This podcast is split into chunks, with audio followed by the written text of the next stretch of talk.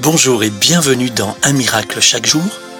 Aujourd'hui, c'est mon ami Bruno Picard qui vous apporte le miracle du jour. Bonjour. Un miracle chaque jour a pour titre Libérer la puissance du ressuscité. L'un de mes mentors se trouvait récemment sur la plage du lac où Jésus a emprunté la barque de Pierre pour enseigner la foule. Cherchant à comprendre comment des milliers de personnes pouvaient entendre Jésus, il a demandé à son épouse de rester sur le rivage à quelques mètres pendant que lui prêchait à haute voix depuis la barque.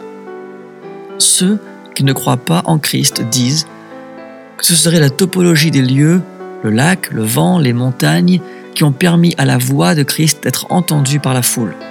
Mais c'est bien plus que cela. Mon ami a demandé au Saint-Esprit de lui montrer comment des milliers de personnes pouvaient entendre Jésus leur parler du Père. Sa réponse m'a inspiré et défié.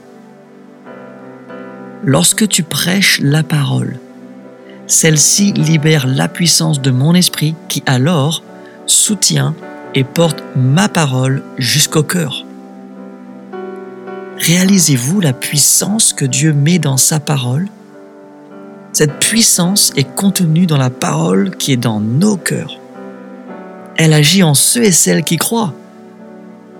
Puis, elle soutient la parole prêchée, celle qui sort de nos bouches, afin d'atteindre les cœurs.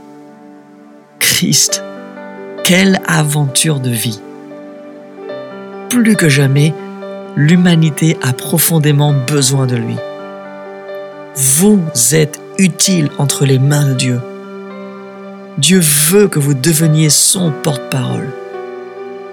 Mon ami, en cette saison de Pâques, vous êtes appelé à libérer la parole que Jésus dépose en vous.